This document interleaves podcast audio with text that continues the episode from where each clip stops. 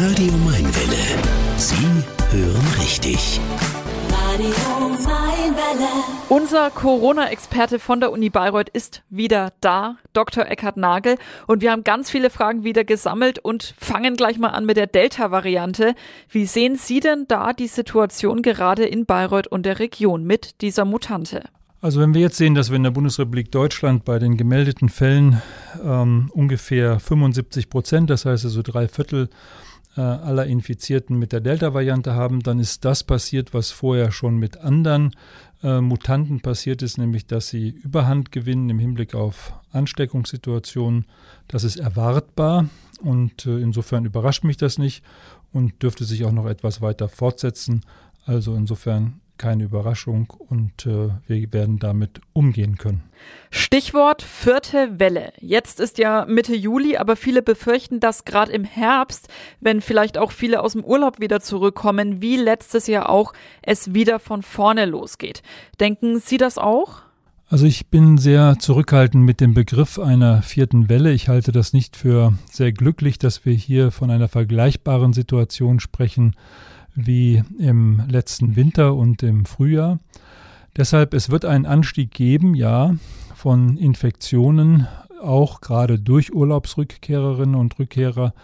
Äh, wir sind einfach wieder in einem ganz anderen Alltagsmodus angekommen. Das sehe ich an der einen oder anderen Stelle durchaus mit Sorgen. Aber ich habe keine Sorge darüber, dass wir in die gleiche Situation zurückkehren wie vorher. Wir haben jetzt eine größere Anzahl von Menschen, die geimpft sind. Wir können besser auch in den Krankenhäusern und in den Versorgungsstationen mit der Situation umgehen. Also insofern bitte nicht von einer vierten Welle reden, aber doch weiter vorsichtig sein, denn es besteht die Gefahr, dass man sich eben infiziert und auch krank wird. Aber wie wahrscheinlich ist es denn, dass es nochmal im Herbst einen Lockdown gibt? Also die Frage, ob es jetzt vielleicht im Herbst oder auch im Winter einen Lockdown geben wird, das kann man sicher schwer beantworten. Ich persönlich befürchte das nicht. Ich glaube einfach, dass wir eine Situation haben, in der durch doch eine große Anzahl von geimpften Menschen die Wahrscheinlichkeit der Ausbreitung reduziert ist. Es mag immer wieder Situationen geben an einem oder dem anderen Ort, wo eine regionale äh, Lockdown-Situation entsteht, aber generell befürchte ich das nicht. Aktuell in unserer Region sind ja grob 50 Prozent erstgeimpft und so ganz grob um die 20 Prozent zweitgeimpft. Wie viel hilft uns das denn jetzt vor allem gegen die Delta-Variante? Also leider hängen wir in Bayreuth und Umgebung etwas hinterher, hinter dem Bundesdurchschnitt an Impfungen.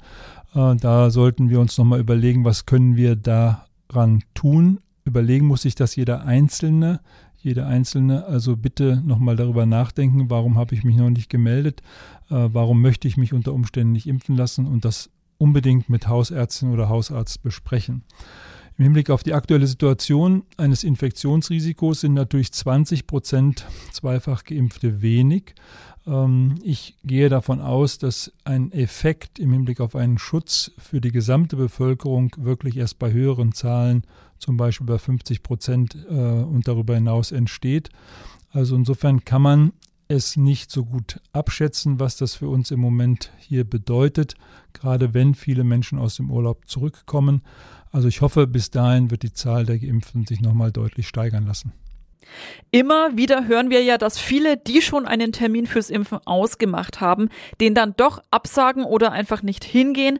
Was sagen Sie denn dazu? Also ich bin enttäuscht über die Menschen, die einen Impftermin haben, gerade auch einen zweiten, die erste Impfung vielleicht gut vertragen haben, deshalb sich auch angemeldet haben und dann einfach nicht erscheinen. Das finde ich ausgesprochen unsolidarisch, äh, unfair auch für die Menschen, die vielleicht gerne sich zu einer Impfung angemeldet hätten und unsolidarisch gegenüber uns als Gesellschaft, weil hier wird natürlich etwas verschwendet, ein wertvoller Impfstoff, der überall auf der Welt gebraucht wird und äh, hier geht er einfach äh, in die Tonne, wie man so schön sagt.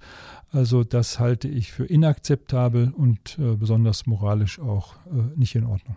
Und was ist mit Menschen, die sich prinzipiell nicht impfen lassen wollen? Also ich glaube, dass eine Impfentscheidung eine persönliche Entscheidung ist. Und äh, die Selbstbestimmung ist ein ganz wichtiges äh, Grundrecht, was wir uns, äh, glaube ich, lange in dieser Gesellschaft auch erkämpft haben ähm, und äh, das einen wichtigen Wert für uns darstellt, auch im Kontext äh, oder im Vergleich zu anderen ähm, Gesellschaftsformen. Deshalb äh, respektiere ich jede Entscheidung, auch von Menschen, die sagen, ich will mich nicht impfen lassen. Äh, ich persönlich halte das nicht für richtig, medizinisch gesehen, ähm, wenn es keine medizinischen Gründe gibt, sich nicht impfen zu lassen. Also von daher ähm, würde ich tatsächlich jedem anraten von uns, sich auch mit Hausärztin, Hausarzt zu beraten und nochmal zu überlegen, ob die Ängste oder auch die Sorgen äh, oder die Einstellung, die man dagegen hat, äh, nicht auch revidiert werden, wenn man adäquat Fragen beantwortet bekommt. Mittlerweile haben wir ja schon viele Impfstoffe auf dem Markt. In Bayreuth und der Region wird am meisten BioNTech verimpft. Aber helfen denn alle Impfstoffe gleich gut gegen die Delta-Variante? Also wir wissen, dass eigentlich alle Impfungen äh, gut äh, reagieren, auch auf die Delta-Variante. Da gibt es ja jetzt noch nicht wirklich ausreichend Zahlen, aber das, was wir zum Beispiel aus Israel wissen, ist, dass über 65 Prozent aller, die zweifach zum Beispiel mit einem mRNA-Impfstoff geimpft sind, dann auch sich nicht infizieren und über 90 Prozent nicht schwer krank werden. Also das sind sehr gute Zahlen. Das gibt es auch für die Vektorimpfstoffe, äh, dass man hier sagen kann, auch das wirkt gut. Offensichtlich äh, sind die sogenannten Kreuzimpfungen ebenfalls äh, hilfreich. Das heißt Kreuzimpfung, Vektorimpfstoff am Anfang und danach mit einem mRNA-Impfstoff, konkret also AstraZeneca und dann BioNTech zum Beispiel. Ähm, diese Kreuzimpfung hat eine sehr gute Ausbildung von ähm, Antikörpern im Blut äh, eines Geimpften und insofern ist es eine effektive Form der Impfung. Das wussten wir früher nicht, da gibt es jetzt aber gute Studien und deshalb kann man das anraten und es wird ja jetzt auch so empfohlen. Ganz heißes Thema wird uns auch ganz, ganz viel dazu geschrieben, und zwar Impfungen für Kinder. Was ist denn da Ihre Meinung dazu? Ab welchem Alter sind Impfungen sinnvoll? Also ich habe mich ja immer schon deutlich äh, dahingehend geäußert, dass nur solche Bevölkerungsgruppen und damit Personen geimpft werden sollten, wo es ausreichende Erkenntnisse gibt, das heißt, wo es ausreichende Studien gibt. Wir haben, und das hat die Ständige Impfkommission in Deutschland auch äh, so bisher wiederholt dargestellt, für Kinder, das sind ähm, junge Menschen unter 16 Jahren, hier redet man von 16 bis zum 12. Lebensjahr, wenig bis unzureichende Erkenntnisse heute und es gibt gar keine Erkenntnisse für Kinder unter zwölf Jahre. Also wo es keine Erkenntnisse gibt, gibt selbstverständlich auch keine Impfung. Äh, ich glaube, das versteht sich äh, wirklich von selbst. Dort, wo es schon entsprechende Studien gibt, ähm, sind zwischen 12 und 16 Jahren sind keine äh, wirklich gravierenden Nebenwirkungen bekannt, aber die Anzahl, äh, die hier untersucht worden äh, ist, ist viel zu gering, um wirklich schon abschließend sich ein Urteil zu bilden. Solange das so ist, sollte man so verfahren, wie man immer verfährt im Hinblick auf die Anwendung von Impfungen oder auch Medikamenten, nämlich dieselbigen nicht verordnen. Es mag Situationen geben, wo ein Kind zum Beispiel durch eine chronische Herzerkrankung besonders gefährdet ist dann muss man individuell überlegen, ist eine Impfung sinnvoll. Aber generell bin ich gegen eine Impfung zwischen 12 und 16 Jahren zu diesem Zeitpunkt. Und ich sag mal, ab dem Alter von 17 gibt es dann keine Probleme mehr. Die Zulassung äh, beginnt mit dem 18. Lebensjahr, weil das ist unsere Definition von Erwachsensein. Warum unterscheiden wir die 16- bis 18-Jährigen von den 18- bis, sage ich mal, 25-Jährigen? Das liegt daran, dass sie rechtlich gesehen Kinder sind und auch eine Zustimmungspflicht ihrer Erziehungsberechtigten bräuchten, wenn sie sich impfen lassen. Auch da ist mittlerweile die Rechtsprechung etwas anders. Mit 16 geht man davon aus, dass man auch selbst zustimmen kann, auch über die Entscheidung der Eltern die eigene Entscheidung stellen kann. Dennoch, auch hier ist es wichtig, dass man nicht zu Konflikten beiträgt. Innerhalb von Familien ist es wichtig, auch für Jugendliche mit ihren Eltern gemeinsame Entscheidungen zu treffen. Deshalb, wenn es einen Konflikt gibt, rate ich dringend dazu, sich eben bei Kinderärzten oder anderen Ärzten beraten zu lassen, um diesen Konflikt auszuräumen. Und dann äh, ist es so, dass der Körper mit 16, 17 schon ausgewachsen ist, in aller Regel jedenfalls. Und wenn das ist und es gibt keine äh, irgendwie gearteten Erkenntnisse zu Erkrankungen, dann ist das vergleichbar mit einem auch 20-Jährigen. Und dann ist in Abhängigkeit der Lebenssituation eine Impfung äh, durchaus zu überlegen.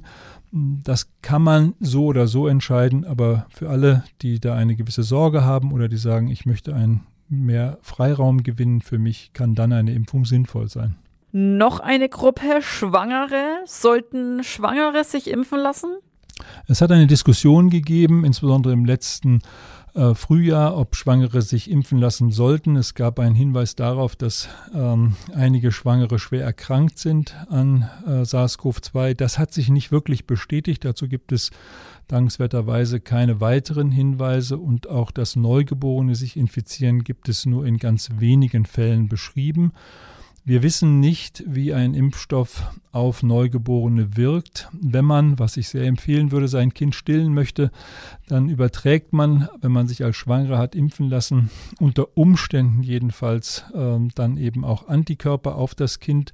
Wie die beim äh, neugeborenen Kind wirken, wie gesagt, ist nicht bekannt. Deshalb würde ich bei dem geringen Risiko, was hier bekannt ist, äh, davon abraten, sich als Schwangere impfen zu lassen hilfreich wäre, wenn Rest, der Rest der Familie geimpft ist, denn dann schützt man Schwangere und neugeborenes Kind und die anderen Kinder in der Familie und das wäre vernünftig. Und noch ein Punkt, es schreiben uns immer wieder junge Frauen, die noch Kinder kriegen wollen, die verunsichert sind wegen der Impfung. Ist an diesen Befürchtungen denn was dran? Also es hat einen Bericht gegeben oder vielleicht mehrere Berichte äh, am Anfang der Impfstoffentwicklung, dass eine Gefahr bestehen könnte, äh, dass man äh, keine Kinder bekommt als junge Frau, wenn man sich impfen lässt. Nach allen Erkenntnissen, die mir vorliegen, ist das absoluter Blödsinn. Es gibt keinen Hinweis darauf, es lässt sich auch biologisch überhaupt nicht erklären, was da passieren sollte, wenn man sich als junge Frau impfen lässt. Das heißt, eine, eine, Entscheidung in diesem Kontext halte ich für falsch, wenn man sich aus dieser Sorge heraus gegen eine Impfung entscheidet. Es mag andere Gründe geben. Ähm, es mag auch vielleicht äh, nur ein Gefühl sein. Das kann ich alles akzeptieren. Aber das ist grober Unsinn und äh, fehlleitend und äh, ja, äh, vielleicht auch schädigend für die ein oder andere junge Frau, die sich dann aus diesen Gründen hat nicht impfen lassen und erkrankt. Vielen, vielen Dank für mal wieder das Update, alle, alle Antworten. Unser Corona-Experte von der Uni Bayreuth, Professor Dr. Eckhard Nagel. Radio Mainwelle. Radio Mainwelle.